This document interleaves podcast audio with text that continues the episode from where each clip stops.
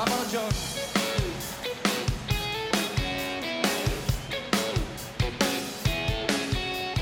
Atrapados en la red.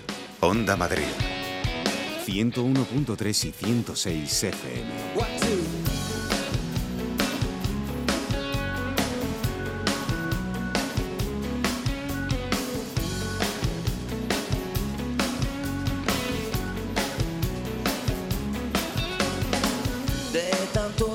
Muy buenas tardes, escuchas Atrapados en la Red, Onda Madrid 101.3 y 106 de la FM. En la realización, controlando todos los aspectos técnicos, Placio Arribas. Os habla Alberto Burguillo en nombre de todo el equipo de Atrapados en la Red. Solo en inglés. Su nombre me La Comunidad de Madrid con las nuevas tecnologías aquí, en Atrapados. Te acompañamos como siempre todos los lunes de 7 a 8 de la tarde, no nos falles. Y también puedes seguirnos en directo en nuestro portal www.ondamadrid.es. Además, puedes llevarte nuestro podcast si no llegas a tiempo y escucharlo en cualquier parte a tu gusto y en cualquier lugar donde puedas disponer de un ratito para escuchar hablar de tecnología. Y puedes contactar con nosotros en atrapados.ondamadrid.es. Y no te vayas muy lejos porque comenzamos.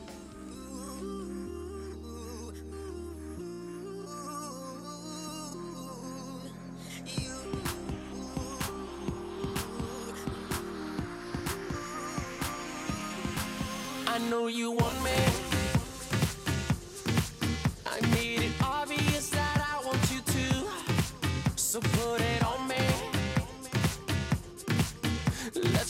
Bueno, pues hemos preparado un programón para todos vosotros. En el día de hoy vamos a tener eh, contenidos para todos los gustos. Hoy abriremos Atrapados en la Red hablando con Miguel Pérez Subías, que es el presidente de la Asociación de Usuarios de Internet. Y ya sabéis que el próximo año, 2018, cambia el reglamento de protección de datos a nivel europeo y también otro tipo de directivas. Por lo tanto, la Asociación de Usuarios ha decidido poner en marcha un congreso europeo sobre privacidad y protección de datos. Y de todo ello charlaremos en unos minutos con Miguel.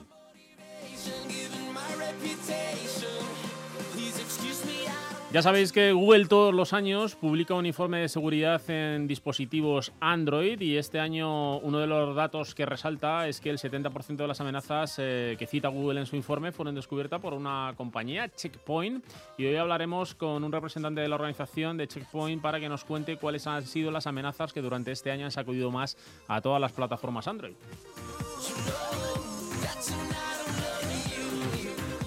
Lo decíamos en el avance de contenidos en Aquí no hay playa esta tarde y es que eh, en nuestro blog íbamos a hablar acerca de un revival, las cintas de cassettes. Muchos de los que nos escucháis eh, quizá no las hayáis utilizado nunca, pero eran un soporte magnético que permitía grabar audio y también grabar eh, programas de carga para luego lanzar esas cargas de programas en Basic para ordenadores como el Spectrum, por ejemplo, que yo tenía y disfrutaba en casa como un enano con él. En la ventana de la red, eh, Carmen Martín Tejeda nos va a hablar acerca del papel que juega la tecnología hoy en día, que además eh, eh, tiene que definir cómo van a ser las ciudades del futuro, del presente diría yo, y es que nuestras ciudades serán superpobladas, como lo son en algunos casos actualmente, y que habrá retos que afrontar y para superarlos, lógicamente, hay que empezar a convertirse y transformarse en Smart Cities. Con Víctor Domingo, presidente de la Asociación de Internautas, hablaremos acerca de un informe que ha presentado la Asociación de Internautas donde dice que España ocupa el sexto lugar en cuanto a lo caro que resulta contratar fibra en nuestro país. Y por último, nos vamos a dar una vuelta, como hacemos siempre, por el Instituto Nacional de Ciberseguridad y con nuestro amigo Marcos Gómez, su director de operaciones del INCIBE, repasaremos cómo ha sido la Semana Santa concretamente que acabamos de pasar en cuanto a seguridad se refiere. Comenzamos.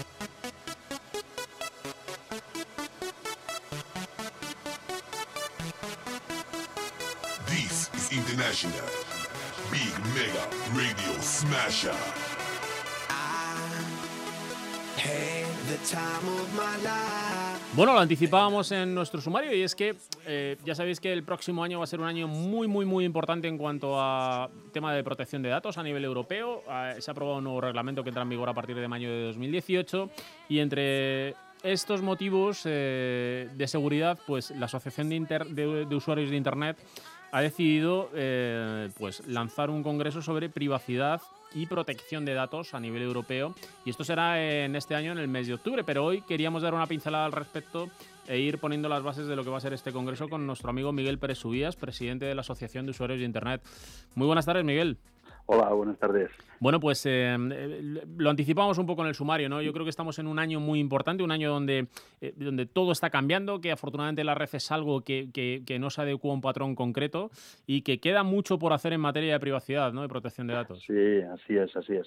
Eh, llevamos ya dos años trabajando en diferentes proyectos de, de privacidad, pero es verdad que en este momento, digamos, es como la, la tormenta perfecta, ¿no? Por un lado hay un reglamento que ha cambiado y que es de obligado cumplimiento, como muy bien has dicho, a partir de mayo del año que viene, pero que implica un montón de cambios a nivel de todas las organizaciones que gestionan datos personales, que prácticamente son todas. Claro. Cualquier empresa, cualquier pequeño comercio, pues o trata nóminas, o trata clientes, o trata proveedores, en definitiva datos, datos personales y por lo tanto todos nos vemos afectados. Pero no solo eso, sino que se están planteando nuevos modelos de negocio. El modelo tradicional que todos conocemos de explotación de datos personales Sí. es yo te dejo una aplicación sofisticada que, te- que es muy útil para ti y a cambio me dejas que explote esos datos para, digamos, hacerte una publicidad personalizada.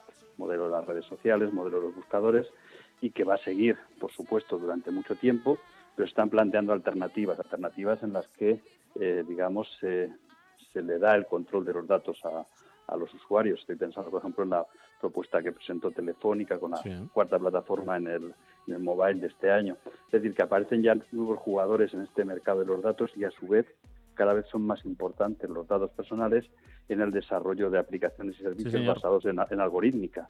O sea, con lo cual tenemos, por un lado, nuevas tendencias, cada vez los datos tienen más valor y alrededor de todo esto hay una nueva reglamentación. Por estas razones son por las que hemos pensado que tenía mucho sentido hacer un, un congreso a finales de año antes de que se nos eche encima el nuevo reglamento para, digamos, pues sensibilizar, poner en común y sobre todo eh, informar a toda la gente de las obligaciones de, de cuál es el proceso y qué, qué es lo que se puede hacer y también mostrar muchas oportunidades, muchos casos de éxito de gente que está, digamos, haciendo con los datos con nuevas formas de, de- negocio. Claro. Oye, Miguel, eh, eh, como suele ocurrir en casi, en casi todos los aspectos en general relacionados con el mundo de la tecnología, eh, sí que aunque, aunque en algunos casos tarde, en esta ocasión no, os, anticipáis a ello, a cambios que va a haber normativos, eh, eh, cambios, como tú dices, en modelos de explotación de datos, nuevas oportunidades para el empleo, nuevos, eh, procesos de explotación de datos, nuevas plataformas, etcétera. Pero siempre hay algo eh, eh, que, no sé si realmente al- a lo largo del paso de todos estos años casi siempre volvemos al usuario y es que el usuario es fundamental para cualquier proceso, pero el usuario no sabemos si tiene un grado de madurez elevado al respecto de la gestión de que se hacen con sus datos desde organismos, empresas, administraciones públicas, etcétera, ¿no? Pues en general yo te diría que no, que no somos conscientes de, de toda la información que vamos dejando eh, mientras usamos diferentes dispositivos, desde empezando por el teléfono móvil que va siempre a nuestro lado y bueno, ahí podemos pensar en la geolocalización, pero no solamente en la geolocalización. Este dispositivo además se empieza a usar para muchas otras funciones, es decir, desde una fotografía que tiene un montón de información, no solamente mía, sino de todos los que aparecen en esa, en esa foto, reconocimiento facial, sistemas de pago, eh, relaciones con quien hablo, eh, mi agenda telefónica que normalmente compartimos de una forma alegre y sin preocuparnos de a quién se la estamos dando. Es decir, es, es brutal la cantidad de información que estamos cediendo a terceras partes sin tener la conciencia de quiénes son esas terceras partes, para qué las usan, a quién se las van a dar, qué posibilidades tengo yo de decir, oiga, usted que sabe de mí o qué va, qué va a hacer con esta información y sobre todo lo que nos pasa a nosotros mucho más peligroso es que comprometemos la privacidad de terceras personas. Cuando yo doy mi agenda telefónica y tú estás en mi agenda, no solo estoy dando mis datos, estoy dando también Sí, tu señor. número de teléfono, tu nombre. Si en una fotografía yo te identifico automáticamente, Apareces. es una huella biométrica que el que la adquiere, la adquiere de forma definitiva, con lo cual ya estás marcado en todas las fotos donde tú aparezcas. Por lo tanto, mm, yo creo que no, que no somos conscientes y que esa es una de las labores que nos corresponde a nosotros como, aso- como asociación, de sensibilizar a la sociedad de la, importancia que tienen los datos y sobre todo más que los datos la transparencia, es que al final el, el sistema se tiene que basar en una confianza y esa confianza tiene que tener en la transparencia de qué se hace y para qué se usan Ujú. eh, uno de los pilares, porque si se pierde esa confianza, mm, se pierde todo. ¿no? Sí, señor. Oye, eh, con el objetivo de anticiparos a, a todo esto que nos viene a partir del año que viene, lógicamente, a, a este tipo de niveles, eh, realmente ponéis en marcha este congreso y lo hacéis en colaboración además con la Agencia Española de Protección de Datos, como no podía ser de otra forma, ¿no? Sí, lo hemos hecho con la, con la agencia y también lo lanzamos con, con tiempo suficiente para pedir a todas las empresas, las organizaciones, los investigadores, todo aquel que tenga algo que contar en materia de protección de datos, pues que estamos a tiempo, porque lo interesante es eh, poner en común todo ese conocimiento, todas las experiencias y todas las herramientas que se están, algunas se están desarrollando y otras ya están en, fase de explotación para que al final pues tanto las empresas, tanto los investigadores, los emprendedores puedan, digamos, eh, tomar esa base de conocimiento pues, para tomar sus, sus decisiones en sus procesos o en su vida, en su vida o en sus, en sus apuestas Sí, de negocio, ¿no? Eh, y además mm, yo creo que, que curiosamente la privacidad va a ser una oportunidad para el empleo, es decir, estamos que por un lado no solamente muchas veces pensamos solo en el lado en el lado legal de la pero yo también estoy pensando en la parte técnica, tecnológica y también de estrategia y de oportunidad Ajá. de negocio, es decir, que se están poniendo encima de la mesa nuevas formas y también, mm, digamos, nuevos eh, nuevos servicios, nuevas aplicaciones que pueden a través de los datos pues desarrollar digamos beneficios a nivel empresarial pero también a nivel social y como sociedad estoy pensando por ejemplo en temas de, de salud todo lo que tiene que ver con, con digamos Sí, con señor. poder eh, reutilizar los datos que afectan a determinados colectivos que tienen una enfermedad o que tienen una problemática o simplemente estoy pensando también ahora sobre las las ciudades, la movilidad, el poder compartir datos sobre dónde hay un atasco en un momento dado, en las rutas alternativas, es decir, que al final los datos nos pueden ayudar y mucho a hacernos la vida un poquito Sí, señor. menos complicada. ¿no? Bueno, Yo y creo por- que eso, eso es importante que lo, eh, que lo analicemos y, y que el que tenga algo que, que aportar en, en todos estos campos, pues que nos lo cuente para configurar un programa que esperamos tenerlo listo a finales de- del mes de mayo. Claro, porque ese es el objetivo, que, que- alguien que nos pueda estar escuchando en este momento pueda ser protagonista y que pueda presentar su propuesta eh, y tener ahí, bueno, pues eh, eh, poder compartirlo con más de mil profesionales que, que presumiblemente asistirán al Congreso, ¿no? Y, Sí, que, nuestra- y que de alguna manera pues eh, es ponerla en valor con todos ellos, ¿no?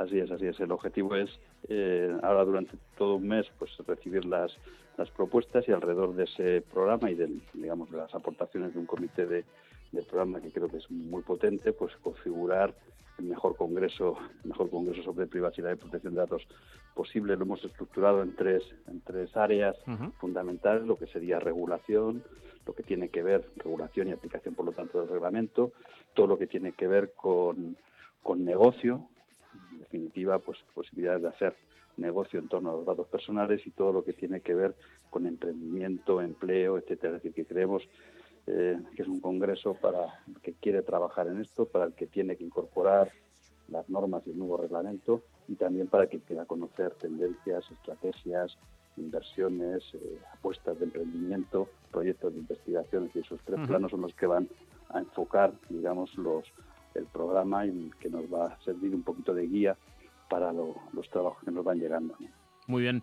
Bueno, pues eh, Miguel Pérez Subías es el presidente de la Asociación de Usuarios de Internet eh, y promotor junto a la Agencia Española de Protección de Datos del Congreso Europeo sobre Privacidad y Protección de Datos que se celebrará el próximo octubre aquí en nuestra ciudad y entre los días 17 y 19 de octubre y, y seguro que de aquí a octubre seguiremos hablando muchísimo de él. Miguel, Pues muchísimas gracias. Ahí os esperamos. Un abrazo. Hasta luego.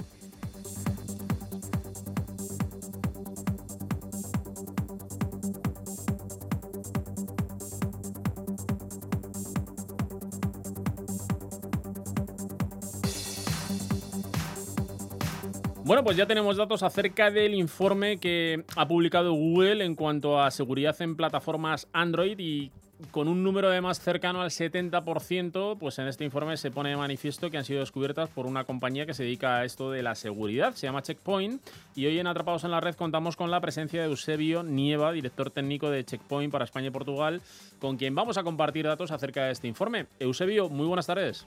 Muy buenas tardes. Bueno, muy buenas tardes y enhorabuena, ¿no? Porque son cifras eh, importantísimas. Llegar a un 70% en, en- en la detección de estas amenazas por parte de vuestra organización en una compañía como Google, con una plataforma de sistemas operativos como Android, bueno, pues es un volumen importantísimo, ¿no? Lo, lo- lo que te decía es Sí. que precisamente no hace más que reflejar la, la- la inversión que ha dedicado la, la compañía ah, y, y los recursos que hemos dedicado precisamente a la investigación de, de este tipo de plataformas, puesto que pensamos que es el futuro de la seguridad vendrá probablemente en las plataformas móviles, pues es la, la- la próxima gran ola de ataques eh, Claro. eh, para los usuarios sobre todo. El objetivo, en todo caso, eh, de vuestra organización y, y trabajar en conjunto con Google y con su plataforma Android, eh, lógicamente, es acabar con todos esos ataques ¿no? que acechan a todo el mundo de los dispositivos móviles online conectados, como smartphone, tablets, etcétera. Sí, sí, claro, ese es uno de, las, de, las, eh, de los objetivos. Eh, por lo menos mitigarlos eh, lo máximo posible y concienciar a los usuarios de, de los peligros existentes, incluso cómo, hasta cierto punto, cómo se pueden detectar, cómo, qué signos hay de, de esas aplicaciones maliciosas, sobre todo, porque ese es digamos que el 80-90% de los problemas son- aplicaciones maliciosas en las cuales se ha inyectado un código malicioso. Pero está claro que la investigación eh, tiene que seguir eh, por ese camino y nuestro objetivo, desde luego, es eh, hacer lo más seguro posible estos dispositivos para los usuarios. Bueno, tú decías, o el informe habla de todo lo que ha sido analizado y descubierto por Checkpoint en las plataformas Android, eh, pero también hablando de presente y de futuro, eh, seguro que va a haber diferentes escenarios, ¿no? Y, y con herramientas como las que desarrolla Checkpoint en todo caso, pues eh, son las únicas armas con las que contamos para mantener a salvo nuestras plataformas. Sí, realmente, hombre, ah, también es cierto que, los, hay muchos, o algunos al menos, de estos ataques se escudan o se centran en intentar engañar al usuario para que pinche o clique en sitios eh, inadecuados, pero está claro que eh, el poner eh, barreras de protección en estos dispositivos es prácticamente a día de hoy la única medida de, de securizarlos y de tenerlos un poquito más controlados. Bueno, eh, ¿qué esperamos o qué escenarios esperamos a partir de este 2017 en el que estamos inmersos y en el que cada vez utilizamos más nuestros dispositivos móviles? Hombre, la, la verdad es que el panorama no es muy halagüeño, no es muy halagüeño, porque, porque si nos fijamos, toda la ola de, de Internet de las cosas que va a venir, eh, que también utiliza este mismo tipo de, de sistemas operativos, etcétera, eh, probablemente hará que incluso estos eh, ataques se multipliquen en Ajá. el futuro.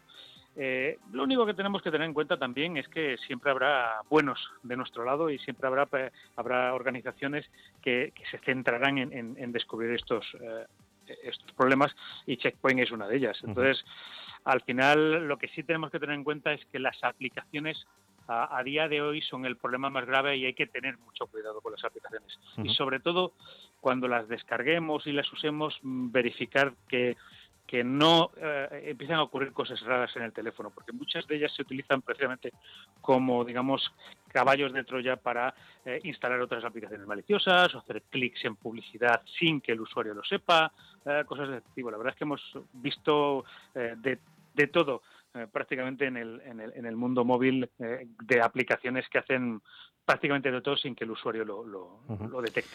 Cada vez estamos más cerca, por tanto, o ya es toda una realidad, después de lo que se desvelaron, eh, después de lo que se ha desvelado al respecto de cómo la CIA pues, eh, tenía la posibilidad o la capacidad de realizar espionaje concreto a diferentes objetivos utilizando dispositivos de televisión conectadas a internet o dispositivos móviles, etcétera.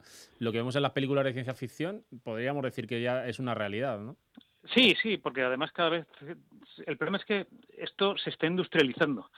Es decir, hemos incluso detectado eh, en algunos casos eh, software malicioso que, que se vende como plataforma de ataque. Es decir, eh, si tú eres capaz de infectar eh, a X eh, usuarios, una, un porcentaje del dinero que saques en, esos usuarios es para ti y el resto es para el proveedor del servicio. Hasta, fíjate hasta qué punto está llegando esta industria. Madre mía. Bueno, pues lo único que nos queda, eh, Eusebio, por otra parte, es ponernos en manos de profesionales. Si somos usuario doméstico, pues contratando una licencia de, de cualquier herramienta que nos eh, haga sentir más confortable en nuestra plataforma, teniendo buenas prácticas, etcétera, en el uso del dispositivo móvil. Y si estamos en el lado de una empresa, pues también contar con servicios profesionales como los de Checkpoint, ¿no? Exacto, es, eh, a día de hoy probablemente es la única manera de estar un poquito más seguros, ¿de acuerdo? Y sobre todo teniendo, yo insisto, teniendo cuidado de dónde navegamos, pero sobre todo en los dispositivos móviles de dónde instalamos las aplicaciones, qué aplicaciones, que no, no lo hagamos de manera indiscriminada y pensemos un poquito con lo que ha ocurrido con las aplicaciones de, de Pokémon Go, etcétera. Es algo que eh, debería hacernos reflexionar. Y también echando un ratito a hacer una lectura de informes como el que nos habéis hecho llegar, por ejemplo, a nosotros, que se leen muy bien, son sencillitos, eh, hay para todos los gustos, incluso hay nada técnicos, con lo cual os puede venir muy bien a nivel de culturilla general, para también saber un poco pues qué uso hacemos de la tecnología, qué riesgos estamos expuestos y cómo también hay gente, como tú decías, los buenos, trabajando para que cada vez sean plataformas mucho más seguras, ¿no? Claro, claro. eh, a ver, eh, nosotros te- tenemos informes un poquito menos técnicos, pero tenemos informes muy detallados de hasta dónde llegan este tipo de ataques, qué es lo que hacen, cómo se comportan, etcétera. Eh, pero para es cierto que para el usuario un poco más profano es, eh, son duros Claro. de leer. Pero eh, para otros usuarios, incluso aquellos que están un poco más concienciados en, en el ámbito de la seguridad, sí que les puede aportar bastante y una ayuda para para sobre todo de- detectar los signos que pueden eh, indicarles o, o pueden eh, mm, em, eh, de- decidir si en un momento determinado el, el dispositivo se está comportando de manera no adecuada, digamos. Bueno, pues Eusebio Nieva es director técnico de Checkpoint para España-Portugal. Ha sido todo un placer y muchísimas gracias por haber prestado bueno, pues esta colaboración Atrapados en la Red, donde los más beneficiados son nuestros oyentes, como siempre. Un abrazo. Venga, muchas gracias. Hasta luego. 101.3 y 106 FM. El gobierno baja el IVA de los espectáculos en directo del 21 al 10%. Nosotros, directamente, lo quitamos. Date prisa, porque en Ford y solo hasta el 30 de abril eliges tu coche y no pagas el IVA. Los Blue Days de Ford continúan. Ven a Ford. Coches sin IVA hasta el 30 de abril. Condiciones en Ford.es. Para dirigir dudas, experiencias o denuncias al programa, nuestra dirección de correo electrónico es atrapados@ondamadrid.es.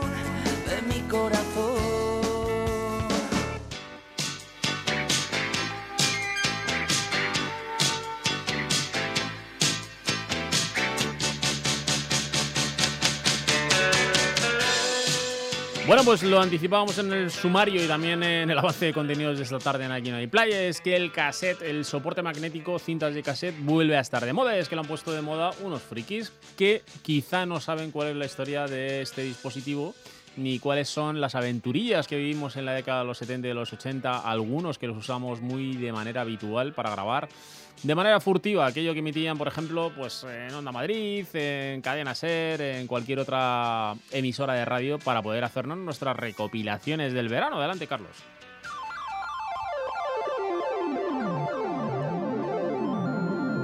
Bienvenidos al blog Honorato, fecha estelar 17 de abril de 2017.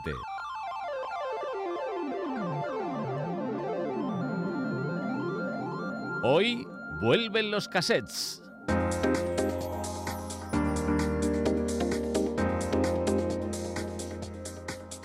Leo en un periódico que vuelve el sonido sucio de los o las cassettes, aunque ahora los moderniquis las llaman cintas magnéticas compactas.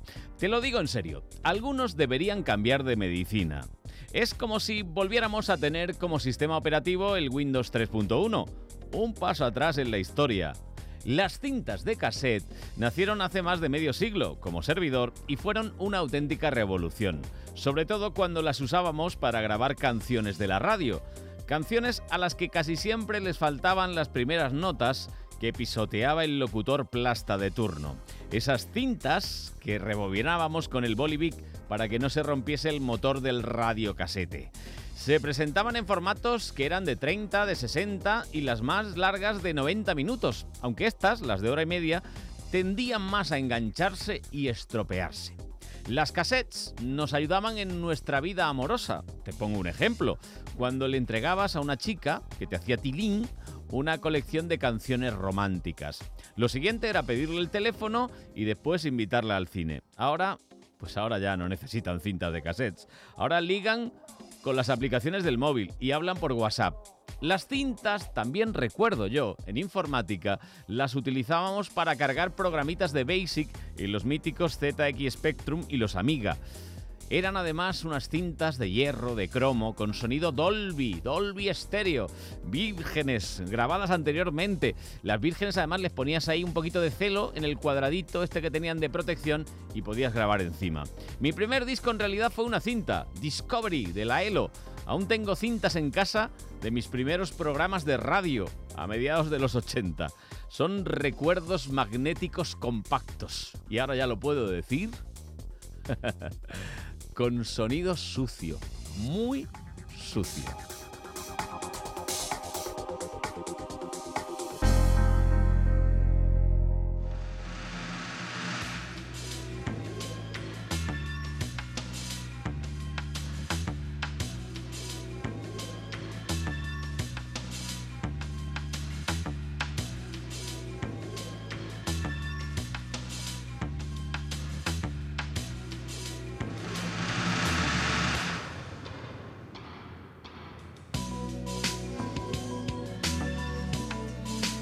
Bueno, pues ha llegado el momento de charlar con nuestro amigo Víctor Domingo, presidente de la Asociación de Internautas. Muy buenas tardes, Víctor. Hola, buenas tardes, Alberto. ¿Qué Bueno, tal las pues- vacaciones? Pues fenomenal. Eh, cuando uno está de vacaciones le da tiempo para, para desconectar, para dedicar más tiempo a aquello que le gusta, eh, aunque nos gusta muchísimo compartir las tardes de los lunes con nuestros oyentes, Víctor. Pero también hay que dedicar tiempo a los amigos, a la familia y, y a uno mismo, Claro. ¿eh? Y a uno mismo, que también es importante. Exactamente, sí, sí. Bueno, y tú ya supongo que habrás estado de bailongo, como siempre, ¿no? Sí, un- poquito, un Yo- poquito hemos estado disfrutando del buen tiempo de Madrid y, de, y del estupendo río que tenemos. Qué bien. Yo he de decir que me tengo que sumar a alguna, a alguna iniciativa de estar de baile porque tengo que empezar a perder peso rápidamente y el baile es uno de los ejercicios más dinámicos, ¿no? Eh, Mueves todo el cuerpo al final. ¿no? Pues sí, sí, no, no, es un ejercicio bastante, bastante tranquilo y, y sobre todo viene muy bien a la cabeza porque ahí sí que desconectas. Sí, señor. Haces un bailecito y desconectas. Bueno, eh, hoy el bailecito se lo vamos a dar, pero a, a los precios que, que estamos soportando al final todos los ciudadanos eh, con la fibra, ¿no? Tenemos una serie de prestaciones con conexiones a la red en función de la calidad de servicio que contratemos con nuestro operador, pero también estamos pagando un precio, pues eh, que del estudio que habéis realizado de la Asociación de Internautas se desprende que, que elevado, ¿no? Porque ocupamos la séptima posición. La sexta, sexta, La sexta, posición. perdón, la Somos sexta los- eh, posición. de los 27 países que componen la Unión Europea, somos el sexto más caro de, de, de Europa. Además, no en términos relativos, sino en términos muy concretos, porque lo que hemos hecho es un estudio en función del precio, el precio, digamos, el, pre- el- el precio mínimo, el precio básico de la fibra, sin meter las promociones o sin meter todas estas cosas que ponen de los que si el móvil, que si los contenidos, sino el precio en, en bruto, por decirlo de una manera, ¿no? Y además lo hemos comparado con, hemos hecho también una, pues cuál es la, el, eh, digamos el salario, el salario normal que tiene que tenemos los ciudadanos en Europa, ¿no? Para hacer una comparativa de Claro. cuánto nos cuesta, eh, qué es lo que cobramos y, y qué es lo que nos cuesta, ¿no? Y entonces, bueno, pues en esa comparativa pues salimos pues eh, siendo los sextos más caros de Europa y además con en, en función de la renta. Pues para ponerte un ejemplo, España, en España la renta media que hay es de 31.966 euros y pagamos al mes 65,40. Pero, por ejemplo, te pones a- con Alemania, que tiene una renta de 41.941 euros y paga- pagan 49,95. O sea, que pagan 15 euros menos, pero tienen una renta superior Claro. en 10.000 euros a los españoles. ¿no? También sucede con Francia, que tiene el 52,99 euros, o sea que tenemos de- do- 12 euros más caros en España, y una renta también superior a la nuestra, en 36.953, mientras que nosotros estamos en 32.000, ¿no? Y Italia, la renta es más baja que la de España, pero también el precio al mes, 39,90, es el precio que tienen. en- O sea, que, que realmente le estamos pagando más caro. La, la buena noticia es que dentro de las, de las velocidades, pues tenemos una de las mejores velocidades de Europa también, ¿no? Bueno, pero bueno, pero sí, pero es una es un consuelo es un consuelo un poco un poco triste porque claro, oye, es que un alemán gane 41.000 euros, tenga 42.000 euros de renta al año y pague 50 euros al mes, pues es una cosa que, bueno, pues es una cosa mucho más razonable que lo que estamos haciendo aquí en España. ¿no? Ya. Oye, Víctor, eh, eh, a, a nuestros oyentes les va a encantar saber cómo estamos con el, con el entorno próximo. ¿no? Tenemos aquí a Portugal, tenemos a Francia, Italia, Reino Unido, Países Bajos. Eh, y saber un poco cómo estamos situados respecto a ellos. ¿Cuáles son los cinco que nos anteceden? Bueno, los que nos anteceden, espérate, pues tengo aquí tengo aquí la lista y la ahora digamos que los más caros, los más caros son Bélgica, eh, Chipre, que están en torno a los 75 euros. Madre Eh, Luxemburgo e Irlanda son los más caros, pero todos los demás están más, más baratos que nosotros. Ya te digo que somos los sextos. O sea, se- dentro de esta relación somos el que vamos en sexta posición y, y, vamos, Países Bajos tienen 85 euros y a partir de ahí ya estamos nosotros y luego todos los demás mucho más bajos. Están en torno, pues, hay- pues mira, desde Finlandia que tiene es 27,90, Rumanía 11,22, Polonia 18,26, eh, Hungría 23,83, pues estamos en esa... Y bueno, pues me preguntabas por Portugal, pues 35 euros, 30 Ya. euros más barato que en España. Bueno, ¿cuáles son, eh, eh, de alguna manera, este informe mm, finalmente lo que tiene es un análisis donde hay una conclusión eh, por qué ocupamos este lugar, ¿no? Y cuáles son, de alguna manera, los peajes que hemos de pagar por, por estar eh, ocupando ese lugar, ¿no? Bueno, uno de los, bueno, una de las, una de las conclusiones puede ser es por nuestra orografía, ¿no? Pero realmente ese es un problema que siempre hemos, que siempre hemos tenido, porque todavía, bueno, pues aunque la fibra ahora mismo está muy avanzada en España, pues no llega al conjunto de la población. O sea que si dijéramos que estamos pagando tan caro para que todos los ciudadanos puedan tener acceso a la fibra, pues a lo mejor sería una, sería bueno, pues un, un buen argumento, ¿no? Un argumento solidario. Pero es que no es así, no es así.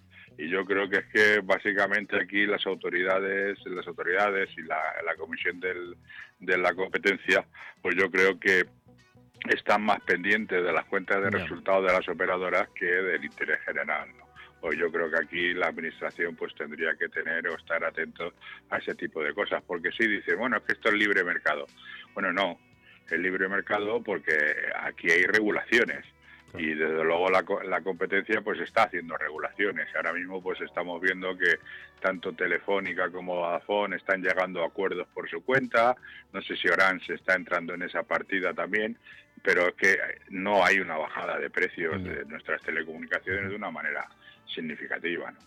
Y luego hay un, hay un detalle final en donde eh, un compañero de, de vuestra asociación, Ángel Matilla, eh, miembro de la Junta Directiva de la Asociación de Internautas, eh, hace una reflexión al respecto de, de la falta de oferta o no. ¿no? Y, y la verdad que hace algunas consideraciones que a mí me parecen oportunas comentar contigo en el día de hoy. Y es que hay veces que sale más caro, por ejemplo, contratar un paquete con una compañía como Movistar que no tenga algún servicio, como por ejemplo la televisión, que no, que no es necesaria ¿no? Para, para el servicio sí. de datos que contratarla con el servicio de eh, que contratarla, perdón, con el servicio de televisión. Es curioso que salga más caro así, ¿no? Sí, claro, lo que pasa, lo que pasa que claro, eh, en un principio esto sale, eh, digamos que esta oferta en limpio es lo que debería de, hacer todo el mundo, pero claro, cuando ya están poniendo los paquetes, que es lo que realmente están ahora mismo metiéndose las operadoras a trabajar, porque nosotros siempre llamamos la atención de que las operadoras lo que deben de dar son comunicaciones y si es una buena calidad de comunicaciones y unos precios asequibles, ¿no? Y que además sea un, un accesible. Lo que pasa, claro, con esto el tema de los móviles, de, de líneas de móviles, pues ahí digamos que están todos jugando a hacer ofertas y a meterte paquetes y sobre todo el tema del contenido y lo que hemos hablado alguna vez en el programa, el problema del fútbol, ¿no? Hmm. Y digo problema del Sí, fútbol porque eso está encareciendo muchísimo la factura total de las telecomunicaciones en este país, porque se están pagando cantidades extraordinarias por, eh, por estos contenidos, por los derechos del fútbol, y, y bueno, y ahora vemos que todas las operadoras quieren meternos fútbol como sea, ¿no?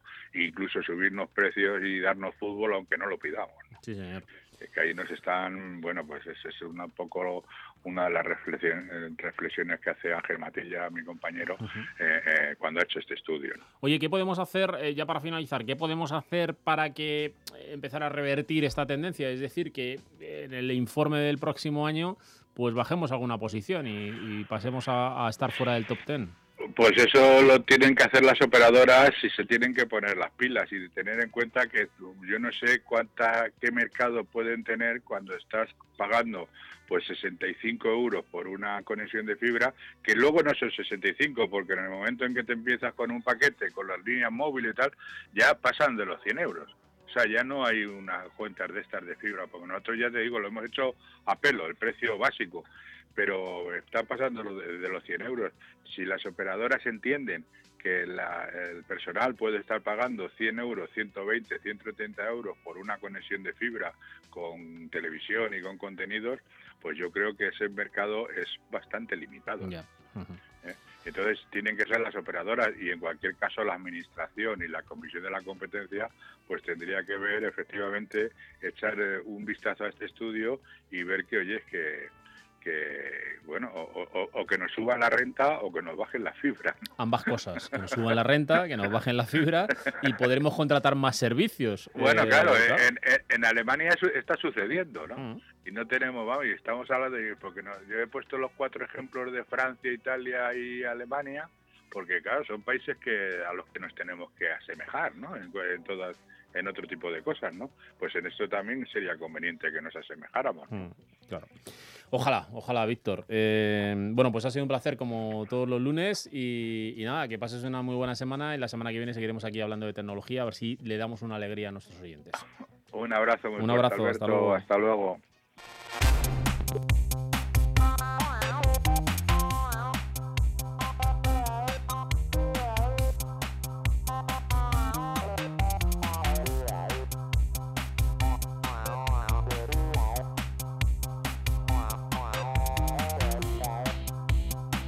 Bueno, y ahora abrimos la ventana de la red y es que ya sabéis que la tecnología va a jugar un papel muy importante, de hecho ya lo está haciendo, en definir cómo van a ser las ciudades del futuro, yo diría que también las del presente, y que además de ser unas ciudades superpobladas, con importantes retos que afrontar, debemos superarlos con éxito y además debemos transformarnos en smart cities, o como se viene diciendo vulgarmente, ciudades inteligentes. Muy buenas, Carmen.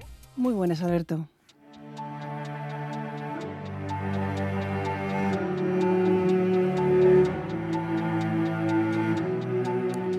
Se estima que en el año 2050 la población mundial alcanzará los 10.000 millones y la mayoría va a vivir en ciudades. Gestionar las necesidades de tantos ciudadanos es el reto a que se tendrán que enfrentar las ciudades del futuro y para ello tendrán que evolucionar y convertirse en auténticas ciudades inteligentes, ciudades donde la tecnología juega un papel importante para conseguir una buena calidad de vida de sus ciudadanos y para una gestión sostenible y eficaz. Marita del Rivero lleva 25 años trabajando en el sector de la tecnología y operadores de telefonía. Para mí una ciudad inteligente es aquella que tiene una visión holística y aplica las tecnologías buscando mejorar la calidad de vida de sus ciudadanos y asegurando también un desarrollo sostenible económico, medioambiental y, social. Permite a sus habitantes pues interactuar de forma multidisciplinar con sus servicios en tiempo real, de forma eficiente, no solamente desde el punto de vista de los costes, sino también ofreciendo servicios diseñados desde la demanda de los propios ciudadanos. ¿no? Marita del Rivero acaba de publicar el libro Smart Cities, una visión para el ciudadano. Está editado por Liz y es una visión de conjunto para explicar a los ciudadanos los beneficios que va a tener la transformación digital en el entorno urbano y para mostrar también su lado positivo y ayudar de esta manera a disipar la desconfianza que pueda producir el avance tecnológico. Alimentar un primer nivel de curiosidad en temas de tremenda actualidad, eh, como por ejemplo, bueno, pues la creciente urbanización de los entornos urbanos, en donde, pues en España, por ejemplo, un 80% ya de las personas vivimos en entornos de ciudades. Eh, también intenta, bueno, pues explicar cómo esta revolución digital, ¿no? que supone pues el Internet de las cosas, la inteligencia artificial, el mundo de, de todo conectado, el Big Data, pues como toda esta revolución digital si se gestiona bien eh, desde las ciudades, pues puede ser un fruto de progreso económico y desarrollo social. El libro analiza las áreas clave que van a definir dónde debería invertir y transformarse una ciudad para convertirse en una ciudad inteligente. Áreas como la movilidad, la seguridad, el cuidado del medio ambiente o la salud de los ciudadanos. Todavía no hay ciudades 100% Smart Cities, aunque ya hay iniciativas interesantes. Hay ejemplos eh, interesantes, pues como Ámsterdam en el tema de la movilidad o Londres en el tema de los datos abiertos o en el caso de España, pues ciudades como Santander que ha hecho un tremendo esfuerzo, ¿no? Pues por empezar a diseñar de forma ordenada sus servicios utilizando la tecnología, pero todavía estamos en una fase de inicio, ¿no? Una de las áreas de mayor impacto desde el punto de vista económico y de empleo y una de las que más han evolucionado en los últimos tiempos es el turismo. En España se están llevando a cabo interesantes iniciativas como el proyecto Smart Costa del Sol. Programa común para turistas en 15 municipios de la Costa del Sol y en donde se ofrece eh, mediante herramientas de tecnología, mediante smartphones, mediante puntos de interés conectados que se llaman beacons, toda la, la oferta turística y de hostelería.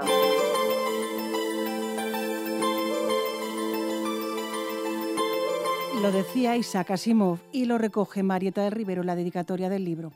El cambio inevitable es el factor dominante de la sociedad actual. Ninguna decisión sensata se puede hacer por más tiempo sin tener en cuenta no solo el mundo tal como es, sino también el mundo tal y como será.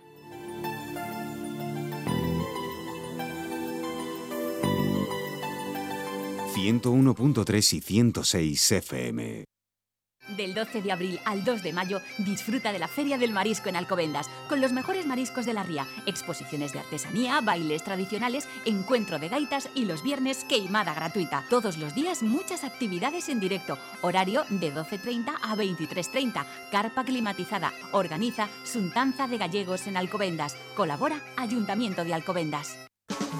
Atrapados en la red, sin horario en nuestra web www.ondamadrid.es. Durante toda la semana, cualquier hora del día o de la noche. de mi corazón.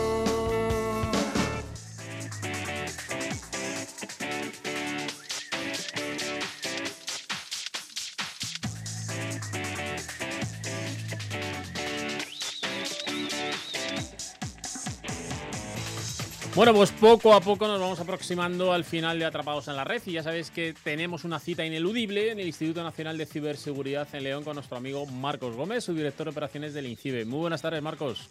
Muy buenas tardes y espero que hayáis tenido una buena Semana Santa.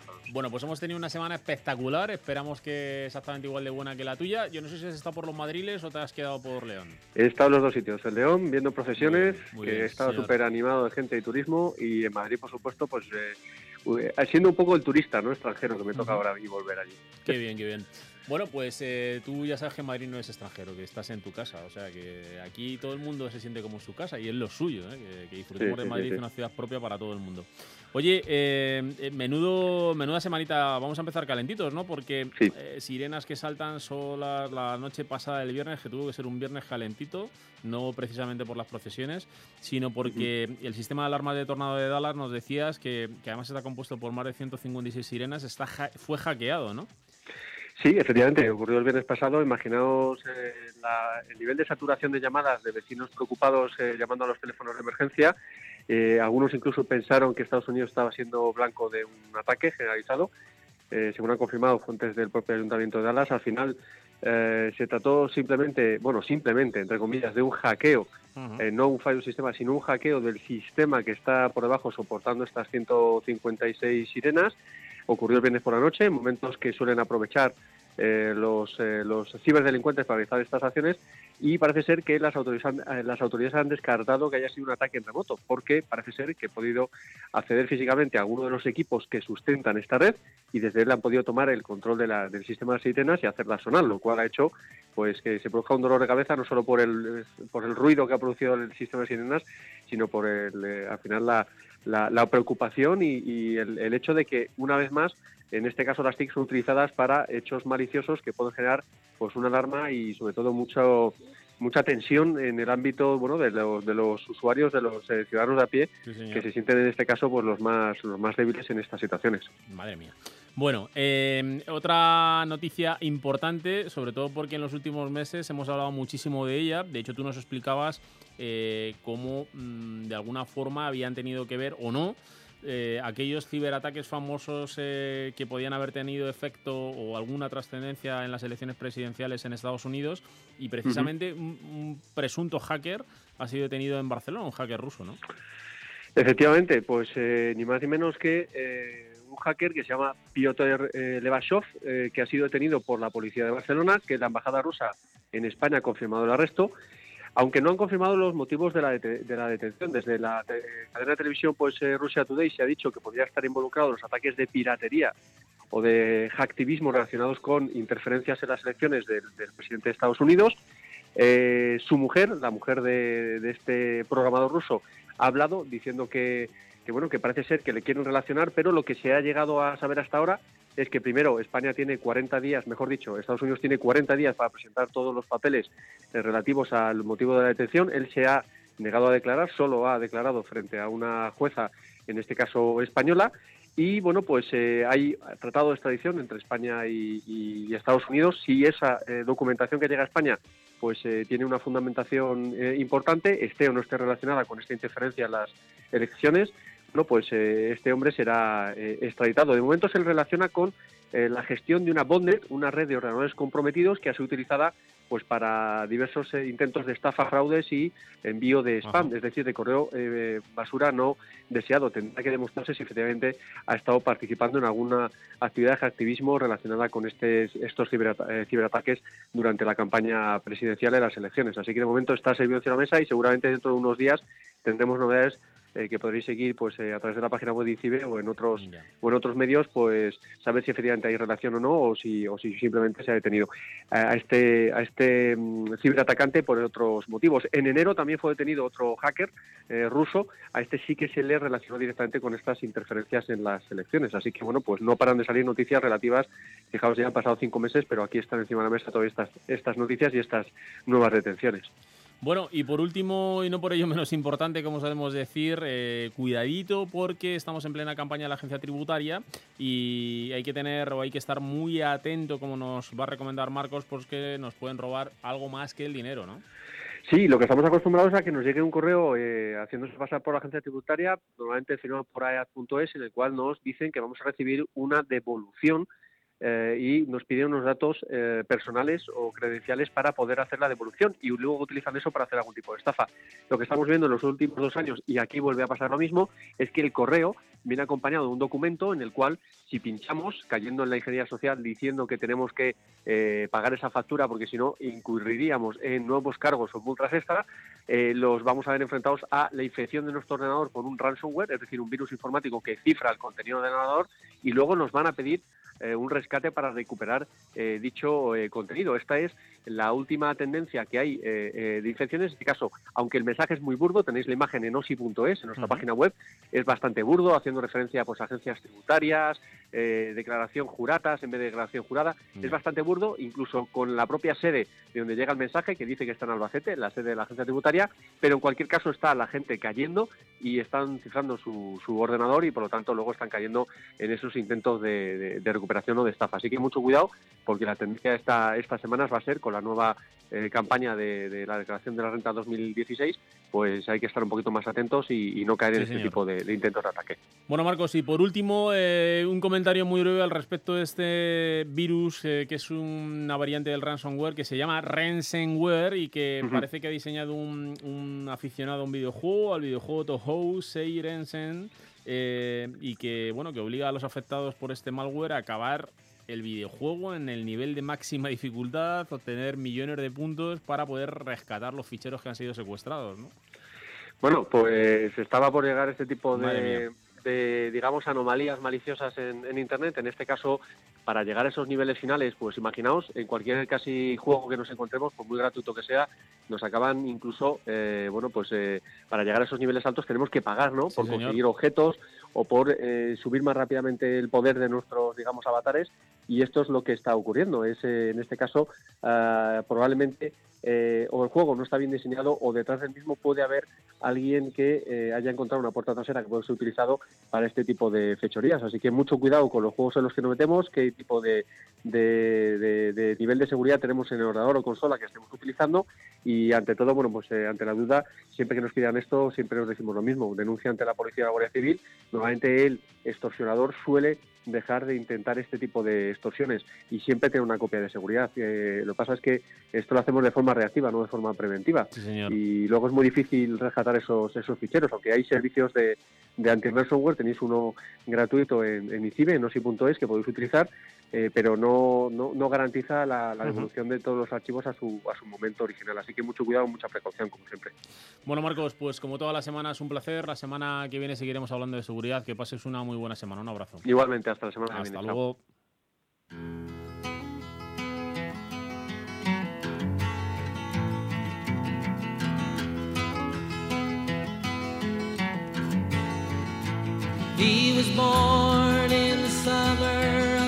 Bueno amigos, pues hemos llegado al final. Si hemos entretenido a todos los que nos habéis co- acompañado en esta hora de radio, pues el objetivo cumplido con creces. La próxima semana estaremos aquí, pues fieles a nuestra cita, a las 7 de la tarde, pues hablando de tecnología, ya sabéis. Y si no pudiste llegar a tiempo, pues tienes nuestro podcast que te lo puedes descargar y escucharlo en cualquier momento. En la realización ha estado, como siempre, Plácido Arribas. Recibo un saludo de Alberto Burguillo en nombre de todo el equipo de Atrapados en la Red. Que paséis una muy buena semana, amigos.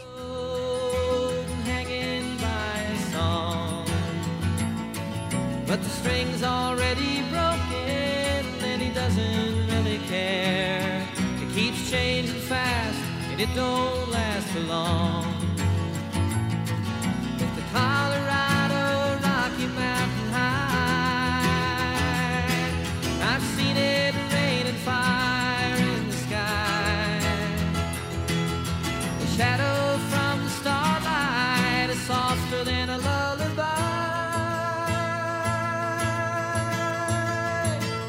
Rocky Mountain High, Colorado. Rocky Mountain High, Colorado. He climbed the Cathedral Mountains, he saw silver clouds below. He saw everything as far as you can see. And they say that he got crazy once and he tried to touch the sun. And he lost a friend but kept a memory.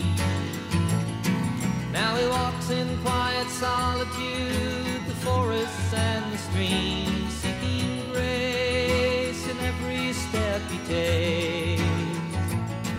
His side is turned inside himself to try and understand the serenity of a clear blue mountain lake.